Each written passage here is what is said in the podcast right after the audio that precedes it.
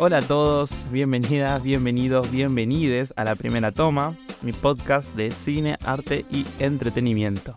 Yo soy Pala, quien les habla, y estoy muy contento de poder estar acá de vuelta grabando otro podcast, otro nuevo episodio. Eh, estoy muy contento por la recepción que tuve el episodio anterior. La verdad, gracias. Eh, el, el episodio de los Oscars tuvo un apoyo que no esperé. Pensé que lo iban a escuchar dos o tres y resultaron ser más de 30, así que estoy muy contento. Eh, y esta vez nada, los reúno acá, los, junto para hablar. Quiero empezar una nueva sección. Eh, si bien es el segundo episodio, quería arrancar con la sección que es artistas. Quería empezar a tocar artistas de diferentes rubros eh, y empezar a desglosar su carrera desde su inicio al fin, tocando sus diferentes logros, sus diferentes cualidades, ¿por qué no? Sus facetas, como las voy a nombrar en el episodio de hoy. Episodio de hoy que trata de nada más y nada menos que mi artista favorita del momento, al menos, eh, Taylor Swift, que me acompaña desde que soy chico. Eh, mi relación con ella en un momento se corta, pero hace no más de dos años vuelvo a integrarme al universo Taylor Swift. Ahora lo voy a contar un poco más adelante. Pero nada, eh, quería comentar que esta sección posiblemente sea más recurrente a lo largo de los próximos meses. Díganme quién le gustaría eh, que haga otros episodios. Pensaba en Steven Spielberg, pensaba en actores también. Así que, nada, dicho sea de paso, me gustaría que este episodio también funcione como alguna especie de introducción a Taylor Swift para aquellos que tal vez no conocen a Taylor Swift o a alguien que le gustaría, podrían pasárselo a alguien que le gustaría introducirse a Taylor Swift. Esto puede ser como una especie de contexto de quién es Taylor Swift, cuáles son sus álbumes, qué hizo, por qué la quiero tanto yo particularmente, si coincidís conmigo, porque también la querés vos. Dicho esto, empecemos con el episodio. Bien, Taylor Allison Swift, nacida un 13 de diciembre del año 1989 en Pensilvania, Estados Unidos. Esta niña, digamos, tiene relación con la música desde que es muy chica. En su casa se escuchaba la música country. Su abuela era cantante de ópera. Si no me equivoco, apareció en varios programas de televisión. Marjorie, su abuela Marjorie. Y ella ya desde muy chica tiene la música presente, la composición de música y la creación musical. A sus seis años, para esa Navidad, ella pide una guitarra y es recién a sus 11 o 12 años que empieza a escribir y componer sus propias canciones. Taylor empieza a participar en ferias, empieza a participar en festivales de su ciudad con su música, presentando su música.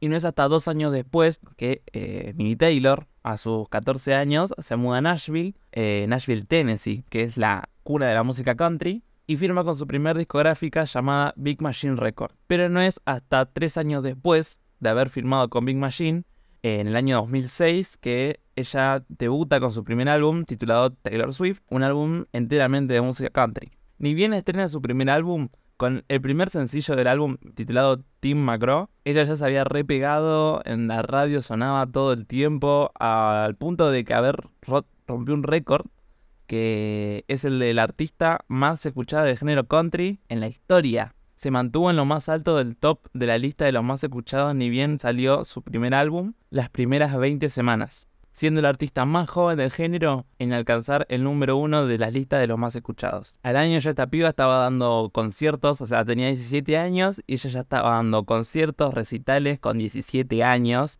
y nominada a los, a los Grammy. O sea, estuvo nominada a Mejor Álbum Country del Año. No lo ganó, pero estuvo nominada. Con 17 años dar un presente en los premios Grammy es un logro muy grande, más que nada para el primero para nada para el género y segundo para ella, claramente. Bien, hablando un poco del álbum debut, eh, me gusta cómo en este álbum ella le canta a una especie de amor de verano, un amor completamente idealizado, porque es gracioso porque hasta la madre ha dicho que ella cuando saca este álbum, ella no había tenido novio o no había experimentado amor con alguien. Además, con 17 años yo creo que no experimentas amor con nadie. O sea, capaz te gusta alguien.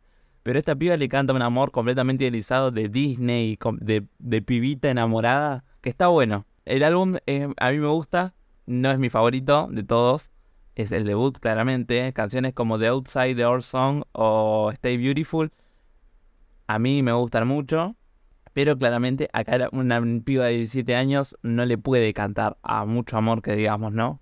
Bien, no es hasta el 2008, dos años después del álbum debut, que saca su segundo álbum titulado Fearless, que en este álbum pasea un poco entre canciones de amor, esperanzador, también historia medio de pibita flashera, historias de amor, Romeo y Julieta, un amor a futuro, eh, mezclando, sí, vamos adolescentes, de experimentar el primer amor y bueno, y demás. Eh, entiendo yo que este es dedicado al nabo de Joe Jonas. Le digo, a ver, nabo por la conocida historia de que le terminó en una llamada que duró 27 segundos, bueno, bien, en fin. Bueno, en este, por este segundo álbum, eh, ella recibe su primer VMA, su primer Video Music Awards por el videoclip de You Belong With Me, en el cual, bueno, ocurre el episodio también ya conocido del forro de Kanye West, en el que se sube al escenario, que dice el, premio para Beyoncé, bueno, qué sé yo, no, no, no lo quiero nombrar de más porque más adelante va a volver a aparecer. Eh, Taylor me acuerdo que se queda re mal, la buchean, ella piensa que la buchean, pero en realidad es al otro, en fin. Noche Trágica, el premio se lo llevó ella, eso es lo que importa. Después, en el, bueno, también en 2009 y 2000, casi 2010, eh, Taylor debuta en una película, no me acuerdo si es una película de televisión, una película que estuvo en cines, que es la película de Hannah Montana, que a ver, debuta, entre comillas, porque tiene una aparición en la que solo canta en un escenario y hace música de fondo. Eh, en ningún momento, creo que en ningún momento tiene un diálogo. Pero bueno, tengo un diálogo no, 2010. Saltamos al 2010, ella es nominada a los premios Grammy nuevamente, esta vez en ocho categorías, que las ocho categorías no valen la pena mencionarlas, son muchas categorías, voy a no mencionar las cuatro que ganó, porque sí, Taylor ganó en el año 2010 con 19-20 años, cuatro premios Grammy por eh, Fearless. Eh, Fearless fue el mejor álbum del año, fue el mejor álbum del año country. White Horse, una canción del álbum, eh, ganó como mejor interpretación femenina y mejor canción country. Y se dice fácil, pero es pensar que con 20 años una piba tenía 4 Grammys encima y una nominación en su primer álbum, era una banda. Sacaste dos álbumes y los dos álbumes ya están en los Grammy, a mí me parece un montón. Con 20 años tener dos álbumes en los Grammy me parece una banda.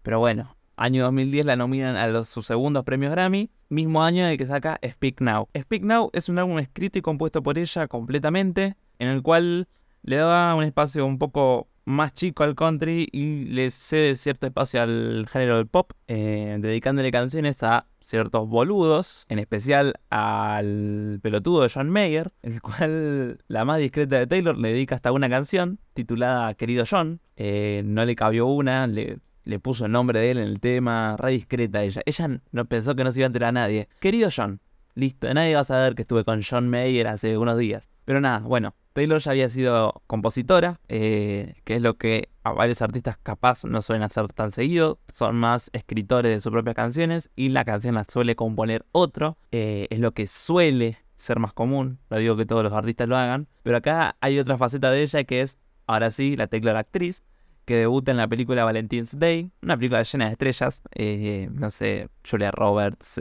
no sé, Bradley Cooper, Anne Hathaway, Ashton Kutcher, Jennifer Garner, Jessica Alba, etc. Bueno, esta película ella debuta como actriz en un rol bastante secundario junto a su en ese entonces actual pareja, Taylor Lautner, me parece que se llama, en el cual, digamos, la verdad, no es tan buena actriz. A Taylor le queda mejor el micrófono, pero la bancamos en todas sus locuras. Bien, volviendo a Speak Now. En el año 2012 vuelve a ganar la gran mayoría de premios de la temporada. En los Grammy es nominada en tres categorías, se lleva dos de, esos, de esas tres nominaciones, pierde a Mejor Álbum Country, pero gana a Mejor Interpretación Country como solista y a Mejor Canción Country por Min. Canción que si yo no me equivoco se la dedica a un viejo verde que en ese momento dijo que Taylor Swift solamente servía para, para ayudarle a los ex. Y, y Taylor posta, este tema se lo dedica al chabón y en el discurso cuando gana por Min a Mejor Canción dice algo, no dice esto, pero algo parecido a nada más lindo que ganar un Grammy con la canción que le dediqué al bobo este que me desmereció por hacer la música a mi sex. Yo la rebanco, la banco a morir. o sea, a ver, este álbum se diferencia de los primeros dos, al menos a mí me gusta más como álbum en sí. Siento que los dos anteriores tenían una, una seguidilla de canciones con ponerle metáforas, digámosle. Esta canción tiene muchas metáforas, pero hay un hilo narrativo más notorio de una piba que claramente la gorrearon y que claramente está dolida, pero que también claramente se empoderó en un punto. Y si tiene que darle un tema a alguien, ella en este álbum es cuando empieza con, digámosle, la tiradera. Que si tengo que tirarle a mi querido John, que si tengo que, no sé, Back to December, que, que si me hablaba con un chico por mail de Nueva York y cuando viajo a Nueva York lo conozco y me quedé manija, le dedico Enchanted, porque sí, Enchanted, ella se lo dedica a un chico con el que se hablaba por mail, que no creo que es cantante, yo no lo conozco, y le dice, I was enchanted to meet you. O sea, yo estuve encantada de conocerte, pero el otro parece que no le dio ni pelota. En fin, eh, dato curioso, Enchanted se iba a llamar el álbum, pero al final por decisiones creativas dijeron, che, ponele Speak Now. Tipo, ponele Habla ahora. No sé, a mí Enchanted me hubiese gustado, hasta pegaba más con la tapa del álbum, bueno ediciones creativas. Em, después saltamos al año 2012, año en el que Taylor saca Red, ahora sí, un álbum pop con matices de género country, capaz hasta algunas cositas del rock en algunas canciones, en su gran mayoría con un ritmo bastante diferente a las anteriores, en la que uno si no entiende el idioma inglés piensa que es el álbum más alegre de la historia, hasta que se te ocurre, se te cruza por la cabeza decir, che, yo no sé inglés, voy a ver qué dicen las canciones. Y es líricamente quizá uno de los mejores álbumes que tiene Taylor Swift. Acá yo creo que hay una faceta muy interesante que es la que tiene de escritora. Eh, es una, contadora de, historias y de relatos muy interesante. Ya desde Fearless para mí hay algo interesante en, su, en sus letras, pero en Red es donde más se nota, ya que, a ver, me gusta como en este álbum Taylor, a diferencia de los primeros dos, Tal vez algunas canciones del tercer álbum, como eh, Long Live, por ejemplo, me gusta como Taylor suelta la fantasía de un amor perfecto, un amor idealizado, como en algunas canciones, por ejemplo, del debut. A ver, es, era adolescente, entiendo que estaba media flayadita, que, estaba ilusionada con el amor y demás. Y acá ella escribe sobre la ruptura, sobre un desamor, y al mismo tiempo se empodera de eso, pero le da un espacio mucho más grande al desamor. Eh, como en Red, como en All Too Well, como en We Are Never Getting Back Together, por ejemplo, que son canciones que vos las escuchás y a nivel rítmico son bastante movidas. Ahora, entras un poco en la letra y puede ser que te vayas con un gusto diferente y las empieces a escuchar diferente. Gracias a este álbum, eh, bueno, este álbum Taylor se lo dedica enteramente a su relación, a su ruptura con Jake Gyllenhaal que en pocas palabras no vale la pena explicar todo el contexto Jake Gyllenhaal, vamos a decirlo en pocas palabras, al menos lo que sé yo, que es que la dejó el día de su cumpleaños, en forno, no puedes hacer eso hermano, y eh, que le robó una bufanda, que esta bufanda va a ser trascendental para el fandom, ya que una de las canciones del álbum Red es All Too Well, que yo tengo entendido que esta canción no fue de las que más la pegaron en el momento, al menos desde donde yo estaba, porque yo en, no sé si me acuerdo si en Red, pero yo me acuerdo que a Taylor hago contacto con Taylor Swift con canciones como I Knew Were Trouble y con Red, con You Belong With Me, pero eran porque las pasaban en la tele, en el momento ese que MTV pasaba solamente música, MTV el canal de la música, que pasaban solo los videoclips, que yo tenía el MP4, callaba a toda mi familia y lo ponía a grabar, porque si yo descargaba la música desde el Ares, se te entraba un virus al, al, a la PC, eran 16 virus y una canción. Y no me convenía. yo me acuerdo de haber escuchado esas cuatro canciones. Creo que hasta Love Story también estaba entre esas. Y yo no tengo el recuerdo de haber escuchado cuando era más chico All Too Well, por ejemplo. Pero nada, ya le vamos a dar un espacio un poco más adelante. Bien, Red es ignorada rotundamente por los Grammy, en la cual Taylor asiste a la gala. Y Taylor da su presentación en vivo por All Too Well, y en la cual deja al público con el culo dado vuelta. Están todos de pie aplaudiendo, no pueden creer la actuación que dio esa piba, lo dejó todo y sin embargo no le dieron nada a Red. Lo cual es injusto, sí, pero... No, ¿qué pero? No, no hay pero. No, no, es injusto, punto. Pero bueno, para nombrar algún premio del álbum, voy a mencionar los Billboard, que ganó a Mejor Álbum y a Mejor Álbum Country, en los VMAs, los Video Music Awards, ganó a Mejor Álbum Country también nuevamente. Me parece raro que sea Mejor Álbum Country porque acá ya el country como que prácticamente no está, es un dejo de country. Hay una guitarra capaz, un, un banjo. No hay prácticamente country en este álbum al menos. Perfecto, nos encanta Red. Ahora, si bien mencioné recién que yo a Taylor la conocí por esos, por esas canciones, por MTV, la fiebre empieza en el año 2014. Esto es un, poco historia mía. Cuando a mí me compran eh, la tablet por el Mundial eh, del 2014. Y yo ahí con acceso a YouTube, aplicaciones de la Play Store, no sé qué, la fiebre de las tablets. Habían tablets en todos lados. Si tenías un poco de, de padres que te querían un poco, tenías una tablet seguro. Y yo tuve la suerte de tener una tablet en la cual en YouTube me acuerdo que justo en el año 2014 sale la fiebre de Off. Y a mí Off dije, ¿qué es esto? Está buenísimo. Y entre todas las canciones que yo tenía ahí, tenía todo 1989. Su quinto álbum, quinto álbum de Taylor Swift, el cual yo me acuerdo entero, porque creo que es el álbum que más habré escuchado. Más que nada, y acá es cuando creo que Taylor se hace global porque la fiebre Off llegó a todos lados. yo creo que si a mi papá le pongo Off, ahora sabe quién es Taylor Swift. A mi madre lo mismo. Eh, a cualquier persona yo creo que si le pones Shake It Off es la más identificable, la más comercial, al menos a nivel público que desconoce Taylor Swift. 1889, un álbum completamente de género pop, emana pop, acá el country le pegó una patada y la mandó a cagar. El, acá el country no existe, el country murió acá en este mismo álbum. Ella es la dueña del género pop en 13 canciones de un álbum. Después sacó una versión deluxe, con, creo que tiene 4 canciones más. Pero bien, acá hay que dar un poco de contexto de cómo surge 1989 y lo importante que es para la carrera de Taylor.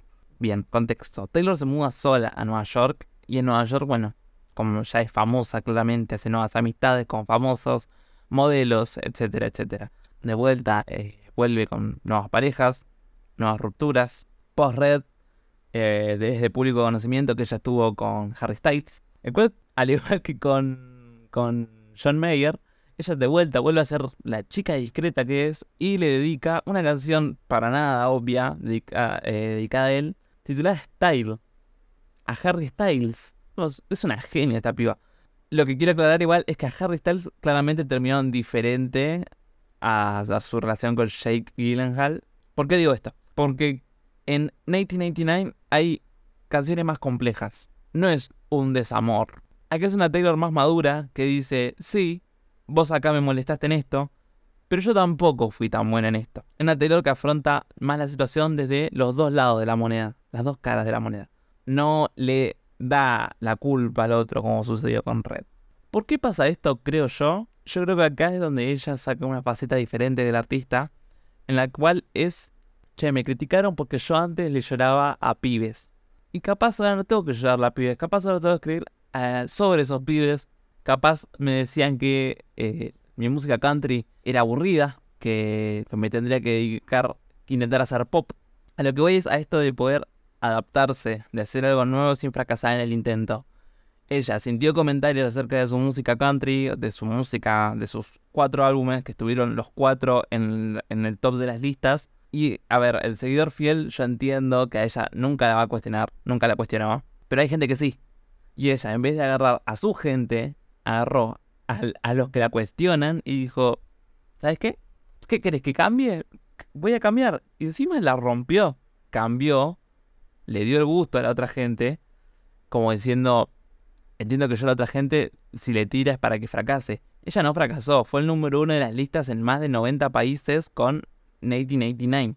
Yo creo que es persona de estudio, hay que, tiene una capacidad esta piba, una capacidad. encima arrasó con la temporada de premios. Tres nominaciones a Grammy como mejor álbum, álbum pop, eh, por el videoclip de Bad Blood. O sea, Pota se repegó acá. Acá, eh, a nivel mundial, el mapa ya estaba en el nombre de Taylor Swift. O sea, todos tenían en la boca Shake It Off, Black, Blank Space, eh, Welcome to New York, no sé, no, muchas canciones, sonaban en todos lados. Vuelvo a Shake It Off. Shake It Off estuvo al nivel de lo que ahora está haciendo Shakira con Bizarrap, bueno, al triple. Eh, post 1989, bueno, acá hay que dar un poco de contexto breve. Comento muy por encima porque, a ver, los detalles acá no valen la pena. Pero Taylor se vio involucrada en polémicas, ya que el, el, tarado de Kanye West, otra vez, Taylor se había amigado con este muchacho. Eh, nada, este muchacho hace una canción en la cual textual dice, Taylor Swift eh, debería darme sexo, yo hice famosa esa perra, algo así. Eh, él se lo comenta a ella en una llamada de teléfono, la cual su novia, Kim Kardashian, graba esa llamada. Y nada, Taylor dice, che, al final yo no estaba al tanto de, esta de, que vos ibas a decir eso de mí en esta canción. Después, bueno, que Kim Kardashian le, trata de falsa, sube ese video de la llamada. Y nada, en el ojo público Taylor Swift estaba muy mal vista. Después la crítica amarillista aprovechó y dijo, che, igual sí, total, esta piba cambia de música cada rato, no tiene identidad, cambia de, novio a cada rato. Gente de mierda, vamos a dar gente de mierda, farándula de mierda. Kim Kardashian, esto es importante, Kim Kardashian en redes sociales empieza a tratarla de, víbora, de serpiente, con emojis de serpiente en Twitter. La verdad, una actitud bastante infantil en el 2014. Pero nada, gente de mierda. El universo se vuelve en contra de ella y bueno, lo que hace Taylor es, ¿sabes qué? Desaparezco del medio un rato, cierro mis redes también, me voy a la mierda, me hago invisible y desaparezco. Taylor desaparece tres años. Años en los cuales yo la verdad no estaba muy al tanto. Sabía que estaba haciendo polémica la piba, pero yo no sabía qué estaba pasando. Era un pibe de, no sé, 2014, 2015. Yo tenía 11 años, 10, 11 años. Era re chico, no estaba ni al tanto de esto. Acá yo suelto Taylor Swift en realidad nunca creo que lo había agarrado, solo sé que me gustaba mucho eh, 1889 y me gustaban canciones de Red y de Fearless. O sea, los álbumes enteros no los había escuchado. Pero bueno, no importa, Taylor desaparece tres años. Y en esos tres años ya vuelve, año 2017, con un mensaje en redes sociales de un video de una serpiente. ¿Cómo el video de una serpiente, flaca?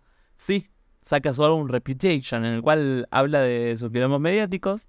Eh, se le planta a los que la bardearon en dos o tres canciones, hay que decir la verdad.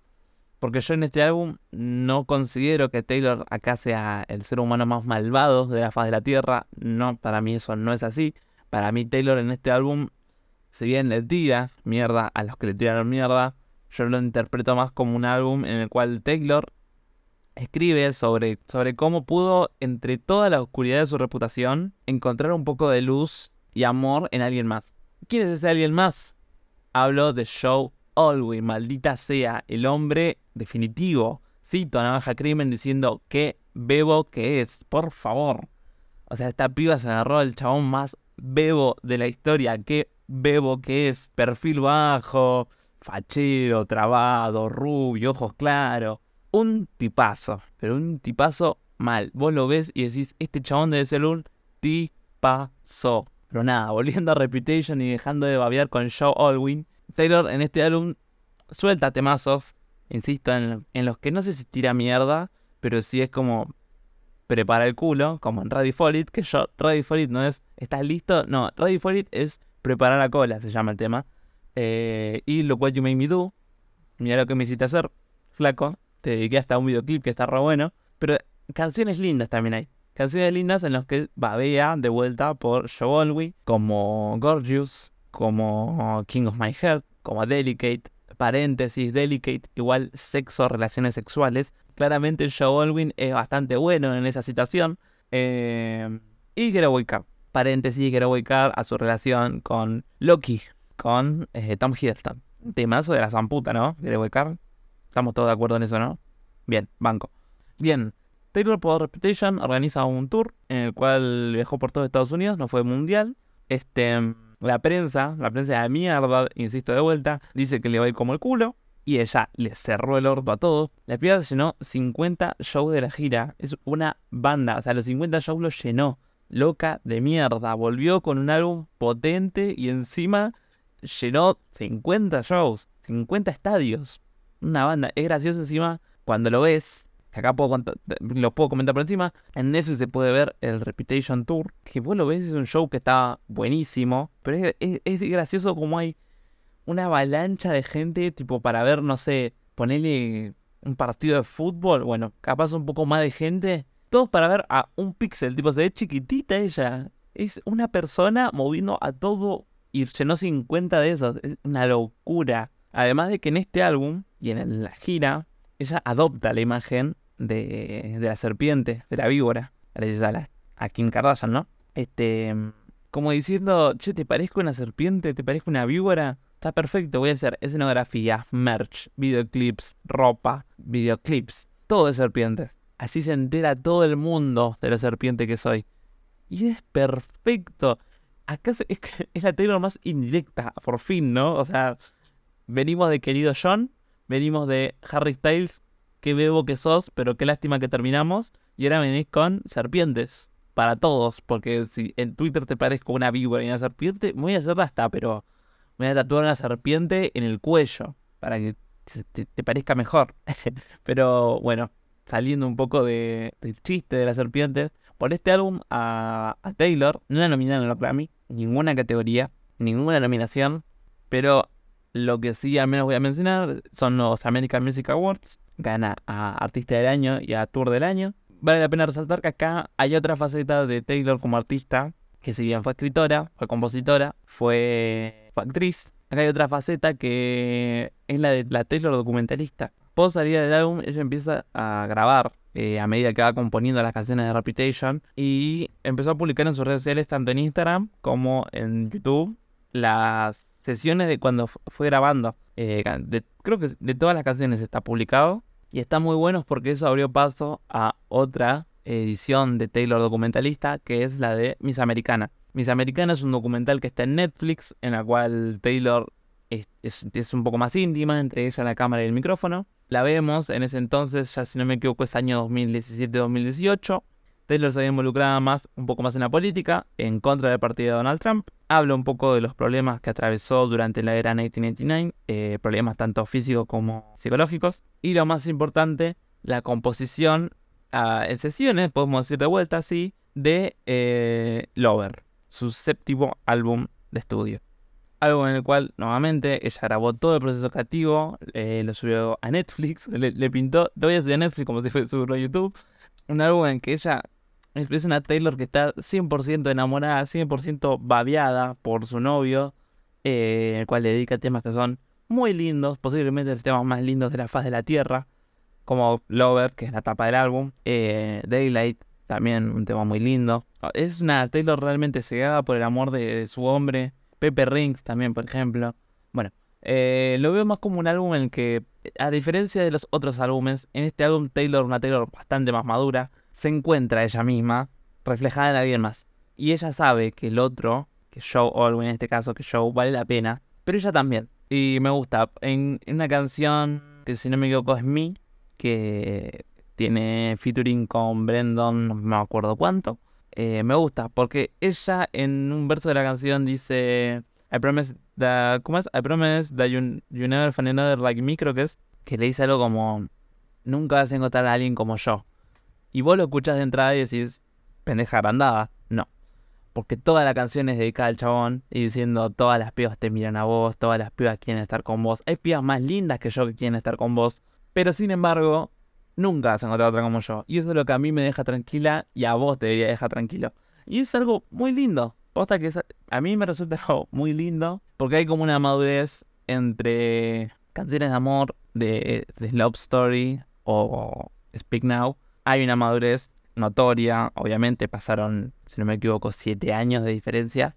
Y que al final toda su discografía no es qué forro que es este, eh, este me dejó, flasheó una historia de amor, o viva Nueva York. No. La discografía de ella se basa en lo que ella va atravesando y en lo que ella se anima a contar.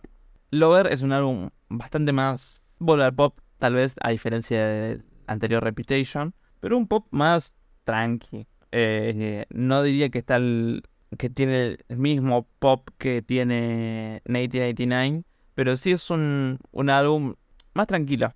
Eh, se da un espacio más grande a lo melódico instrumentos como guitarras y pianos, capaz menos sintetizadores a la hora de crear un, ritmo, una armonía para la canción. Pero bueno, Lover, el álbum, eh, recibió tres nominaciones a los premios Grammy en el año 2020, lo cual no ganó ninguna categoría lamentablemente. Paso de nombrar las categorías a las que la nominaron, pero sí ganó en los American Music Awards a Mejor Álbum Pop Rock. Raro, insisto. Para, más que nada por un álbum como Lover, ¿no? Pero bueno, como es de ella, se lo dejamos pasar y en los People Choice Awards a Mejor Álbum Favorito del Público. Premio que suele ganar BTS, a mí me deja contento que lo gane Taylor. 2019-2020, eh, vuelvo un poquito para atrás, el año 2019, ¿Te acordás que yo te dije que Taylor había firmado con su primer discográfica del año 2006? Bueno, esa discográfica, Big Machine Records, le propone a Taylor renovar el contrato en ese entonces que tenía. Y Taylor Swift le dice, mm, ¿sabes qué? Para mí no me da. Así que la verdad no tengo ganas de renovar, no pasa nada. Big Machine se queda con las canciones de ella, ella puede cantar sus canciones, puede hacer lo que quiera porque son sus canciones, la discográfica se lo permite, pero la, propiedad es de Big Machine Records. Discográfica la cual la consume otra discográfica mucho más grande, la compra por 300 millones de dólares, y Taylor se queda sin la disponibilidad de sus canciones por el, digámosle, sorete de Scooter Brown. Scooter Brown le prohíbe justamente en esos American Music Awards que no puede usar sus canciones porque ya las eran de él, propiedad de él. Todo lo que gane Taylor Swift a partir de ahí iba a ser para él. Eh, Taylor les pone en redes sociales, bueno, un quilombo. Al final ella puede cantar sus canciones, hace como un medley, se dice, o un remix de, sus de sus canciones, de su discografía, cerrando con Lover. Taylor ni bien se entera de que su, su discografía, a partir de ahora, cada vez que la reproduzca alguien, le va a otorgar regalías al forro este, ella dice las bolas. Así que agarra Fearless, en este caso, y ella decide regrabar Fearless. Agarra Red y decide regrabar Red. Y es una decisión que yo la tomo y digo, está perfecto, flaca. Está perfecto. Son tus canciones. Vamos a reescuchar tus canciones y vamos a escucharlas en la Taylor's version. Taylor's Version es la marca sobre la que Taylor regraba sus canciones para poder identificarlas con las anteriores. Si bien la tapa del álbum es distinta, sabes que la marca Taylor's Version es porque es propiedad de Taylor Swift. Vos pensarás, ¿la pueden denunciar por eso? No, porque Taylor se está plagiando a sí misma, así que no hay posibilidad de que se autodenuncie esta piba. Bien, ya voy a llegar a Red, eh, ella saca Fearless, de vuelta saca Fearless, una voz bastante más madura, mismas canciones, mismos... Eh, lo bueno es que ella componía sus propias canciones, así que la composición es más o menos la misma. Pero bien, eh, 2020 Taylor se hace directora, empieza su faceta como directora, empieza a dirigir sus propios videoclips. Videoclips que a mí no me gustan tanto, como el de The Men o Cardigan. A mí no me gustan tanto, la edición es bastante rara en algunos momentos, pero más adelante mejora. Y aprovecho que nombré Cardigan para nombrar eh, que en el año 2020 justamente nos agarra la pandemia, eh, COVID-19. Y Taylor en julio, si no me equivoco, creo que 23 de julio de 2020, saca, anuncia en, sus redes sociales, che, loco, esta noche saca un álbum. Y saca Folklore, álbum que es género, como le dice Folklore, es un folk, capaz un poco más indie pensaba en hacer un análisis, pero, pero Taylor en sus redes sociales creo que lo supo explicar bastante bien qué es este álbum. Y ella lo explica como un álbum en el que vuelca todos sus caprichos, todos sus sueños, todos sus miedos, todas sus reflexiones que tuvo durante este tiempo, los vuelca en ese álbum que es bastante más tranquilo, es un álbum con unas letras hermosas, con un... Es un álbum espectacular, es más experimental para ella y para, al menos para mí, yo nunca había escuchado un álbum así y cuando lo escuché me resultó raro. Yo creo que el que viene de Taylor Swift por 1989 y llega a Folklore, hay un problema. Eh, el, el, switch que tenés de Taylor cambia o entra en corto, pero es un álbum muy lindo, muy diferente y está bastante, está muy bueno. Eh, mismo año, en diciembre, dos días antes de su cumpleaños, ella anuncia Evermore, que es una suerte de segunda parte de, Folklore. Yo no escuché Evermore porque todavía no estoy atravesando ese momento, estoy más en el álbum actual, redescubriendo Speak Now, eh, porque ahora se viene su regrabación dentro de poco, esperemos. Pero nada, Evermore, tengo entendido que es, una, especie de segunda parte, una especie de, epílogo de Folklore. Es el álbum favorito de la gran mayoría de Swifties que yo conozco. y quiero mencionar acá dos facetas de Taylor a cada vuelta, una Taylor más experimental. Eh, de vuelta cambia de género, cambia sus letras, incluso hay una canción que se le dedica a su abuela en Evermore. Eh, por ejemplo, Folklore. Voy a volver a Folklore, que siento que lo dejé un poco tirado. Eh, Folklore tiene una línea narrativa muy notoria, pero siento que también es está desordenado. Y ella un poco invita al, al, seguidor, al fanático, a encontrar esa línea narrativa a través de las canciones y sus letras. Por ejemplo, el triángulo amoroso entre August Berry y no me acuerdo cuál más, eh, canciones como Mirror Ball, eh, The One, etc. Evermore, insisto, no puedo acotar mucho. Solo sé que Willow me gusta mucho, es una canción que suelo escuchar. Y Champagne Problems también es otra canción que suelo escuchar bastante. Eh, ya llegará mi momento Evermore. Tendría que atravesar todavía Speak Now lo que me queda. Atravesar lo que me queda cuando llego a atravesar un álbum es que tengo que escucharlo y ya saber cuál me gusta y cuál no. Porque yo siento que si le doy una primera escuchada, capaz no me gusta de entrada, pero después me gusta. Eso es lo que yo llamo atravesar un álbum.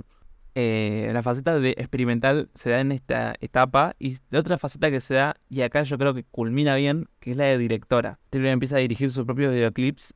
Si bien hace rato mencioné The Man y The Cardigan, que no me gustan mucho, llega el de All Too Well, que es un cortometraje, es un short film, como ya lo nombra, que dura 10 minutos, acompañado de la salida del álbum Red, Taylor's Version, la versión de ella, en la cual toma la canción All Too Well la recompone y saca una versión de 10 minutos, la cual es un himno al desamor, es un himno al me gorrearon, es una canción en la cual vos escuchás y te acordás de esa persona en ese momento, pero son 10 minutos en los que atravesás muchas situaciones, es un, como ha mencionado alguna vez Scorsese por Marvel, es una montaña rusa de emociones, porque hay momentos en los que te sentís empoderado, hay momentos en los que capaz bajas los humos, hay momentos en los que te dan ganas de llorar, eh, y en el videoclip está muy bien recreado eso, eh, interpretado por Sadie Sink, eh, interpretando esta vez a Taylor. De una forma indirecta, nunca mencionan los nombres de ellos, pero claramente estábamos hablando de Taylor. Se menciona la bufanda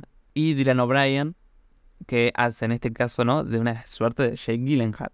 Para una persona como a mí, y supongo que a los que les gusta un poco la cinematografía, habrán encontrado los simbolismos del videoclip. Simbolismos y algunas cosas explícitas que mencionan la propia canción, como bueno, la bufanda, como su cumpleaños, como el color rojo presente en todas las eh, escenas, como las luces, las luces de la heladera. Eh, los invito a ver en el canal Cámara en Mano del amigo Lucas Baini. Tiene un video analizando todo el videoclip de All Too Well que es espectacular. Vayan a verlo, está bueno.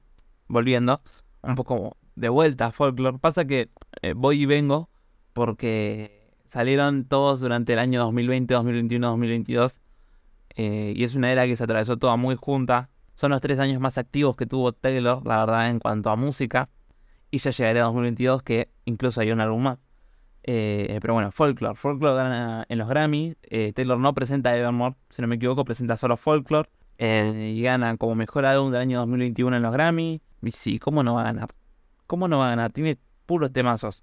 Posta que son puros temazos, están buenísimos. Demuestra que la artista que nunca se encasilla. Puede hacer mañana una cumbia y capaz hacer la mejor cumbia de la historia. Y acá hay algo que quiero mencionar, que creo que también vale la pena un poco hacer un análisis en cuanto a lo artístico. Yo soy estudiante de arte, desde ya lo quiero aclarar, por eso hago énfasis en estas cosas.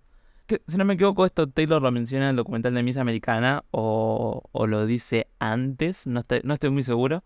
Pero sí me acuerdo de Taylor diciendo eh, en alguna ocasión que las mujeres en la industria de la música eh, tienen que saber reinventarse todo el tiempo si quieren estar en lo más alto o decidir presente en la industria. Y yo creo que esto tiene un poco de verdad, porque si bien ella se fue reinventando cada vez que pudo, eh, hay artistas que ni siquiera se tienen que reinventar y sin embargo siguen estando en lo más alto y siguen reteniendo la misma audiencia a pesar de que, insisto, siguen haciendo lo mismo.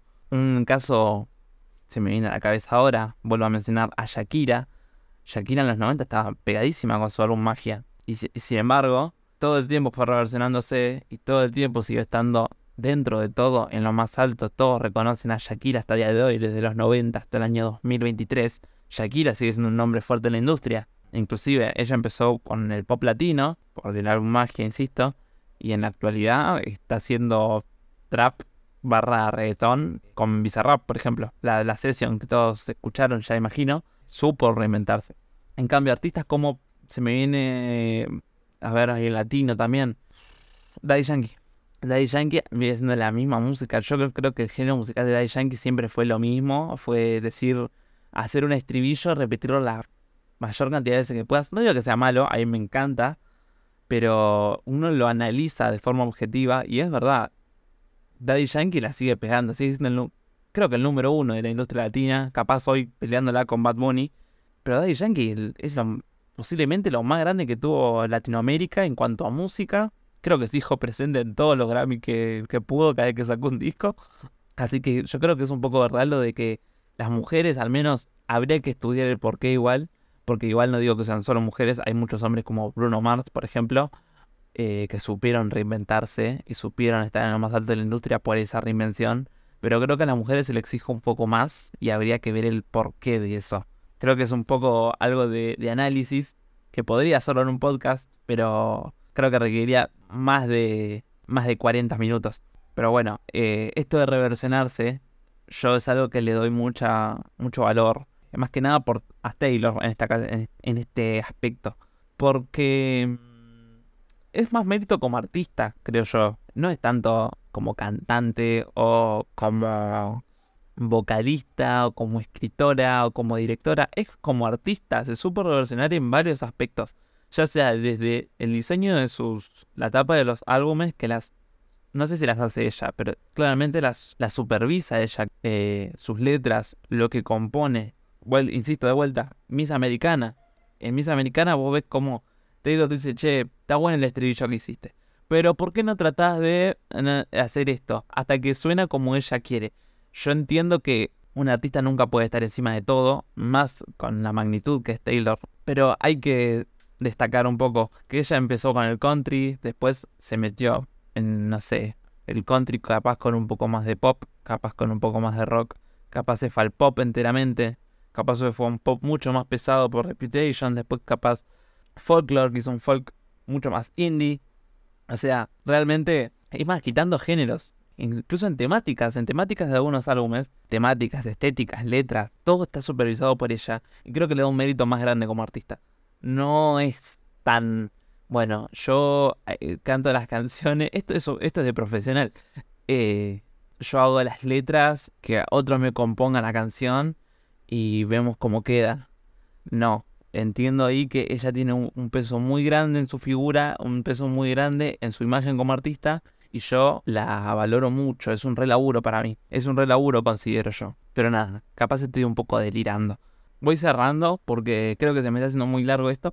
Vamos al, vamos al 28 de agosto del 2022. Taylor gana a Mejor Artista en los VMAs, en los Video Music Awards, y al final da un discurso interesante que es diciendo Mimi a Midnights.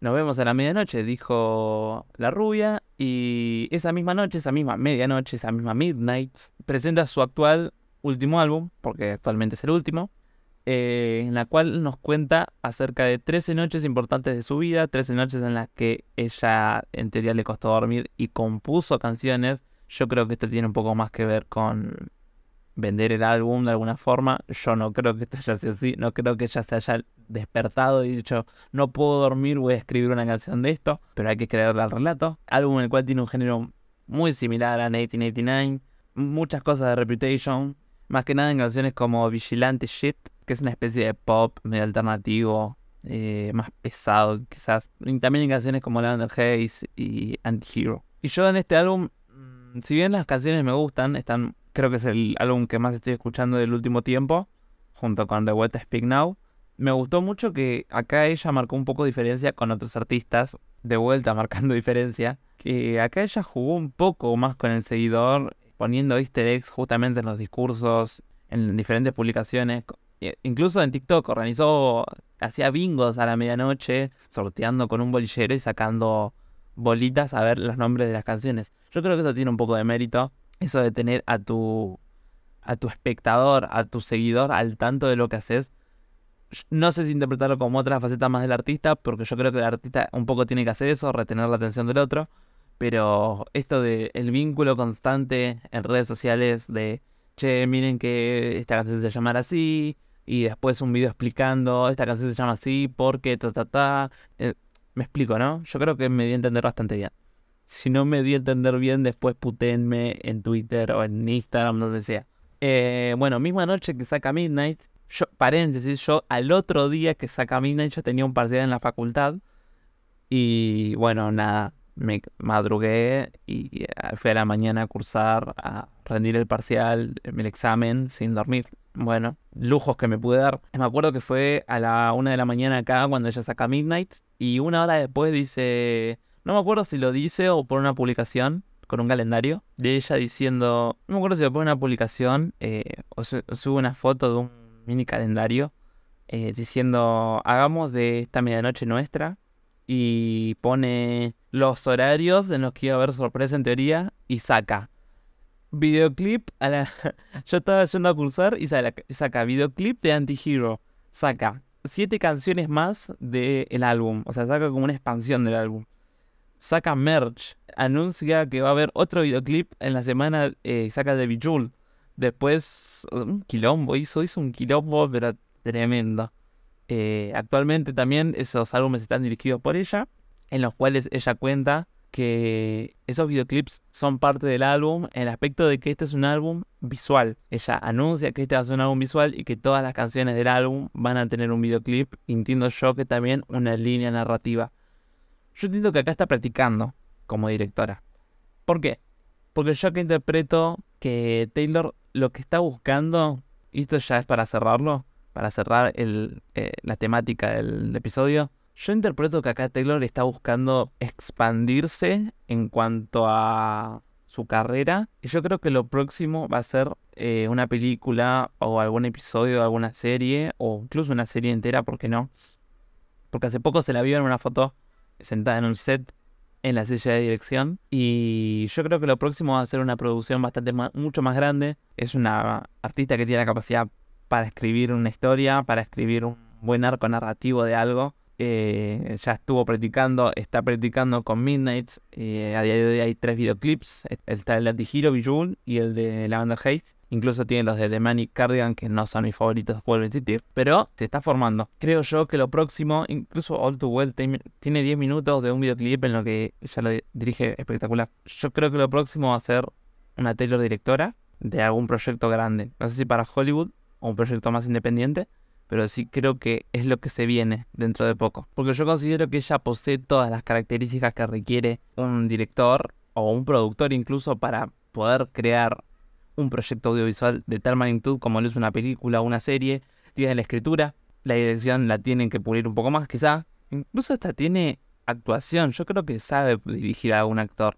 Tiene estéticas. Yo creo que está muy encaminada la carrera a ese polo además de las regrabaciones que le faltan, porque le quedan regrabar Speak Now, Speak Now Taylor's Version, 1989 y Reputation. Eh, actualmente 1989 tiene dos canciones, tiene This Love y Wildest Dreams a la fecha. Y nada, creo que eso es lo que más podemos esperar a futuro. Bueno, y la gira, el tour mundial que empieza, si no me equivoco, con veintitantos días. Empieza en Estados Unidos, tiene que confirmar las fechas en Latinoamérica. Por favor, Taylor, venía a Argentina y hace más de dos fechas, por favor. O sea, queremos, todos queremos ir, todos queremos estar ahí, todos queremos vivir ese momento. Pero nada, creo que no me queda nada más por decir, al menos. Capaz para concluir me gustaría decir cómo ella, otra vez volviendo a lo del arte. El arte si bien es subjetivo, y eso lo tengo muy en claro, ya todos mis docentes se hicieron cargo de dejármelo bien en claro en el primer cuatrimestre de toda la carrera, yo creo que ella enriquece un poco el arte en sí y lo que implica el hecho de ser un artista. Yo creo que a quien hoy ve a Taylor Swift sabe que el arte no va por cantar y escribir. No, yo creo que el arte en este caso va por el hecho de tener una idea, ejecutarla, aprender del error y seguir explorando las nuevas áreas. A mí un poco lo que me pasa en este mundito, eh, es que es, es esta cuestión de posarse delante de la cámara o atrás de, no sé, detrás de cámara en una consola de audio o querer explorar nuevas áreas, ya sea diseñando, iluminando, actuando. Incluso, no sé, esto, tener un podcast, estar detrás de un micrófono, gestionar el audio, editarlo, son cosas que al que es, no sé si decir el que es artista porque es ponerse en un lugar muy alto, pero sí el que le gusta un poco el arte, ese, le gusta estas cosas de experimentar nuevos horizontes, nuevos polos y crear, crear, crear, crear constantemente. Y es un poco lo que hace Taylor Swift y lo que la hace para mí una artista diferente al resto. Yo no sé si, porque todos los artistas no hacen esto, son muy contados y seguramente vos tenés algún artista favorito que esto lo hace, hace esto mismo, o hasta incluso, ¿por qué no? Capaz lo hace mejor. Pero nada, era algo que yo quería explicar y que yo quería contar.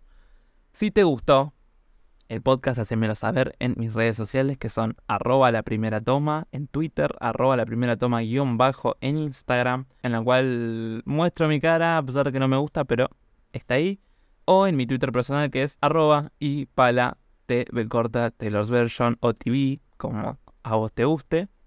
Y nada, me despido acá diciéndote que... Ah, no, para, para. No me despido nada todavía, no me despido. Díganme si les gustó, primero que nada. ahí en esas redes me mandan un MD, lo que sea. me dicen, che, muy bueno el podcast. Porque si yo no sé si les gustó, a seguir haciéndolo. Esta sección va a ser dedicada a artistas. Así que no sé si la próxima puede ser. Me gustaría Steven Spielberg, que es mi director favorito. Me gustaría Damien Chazelle, pero Damien Chazelle tiene cuatro proyectos y no, son tantos para analizar, así que bueno, puede ser Pedro Almodóvar, Pedro Almodóvar me gusta mucho como director, me gustaría también Wes Anderson, en fin, si les gusta, háganmelo saber, por favor, porque yo no sé si seguir haciendo la sección o no. Y ahora sí, me despido diciéndote, yo fui Pala, me despido diciéndote que este podcast fue grabado a la primera toma.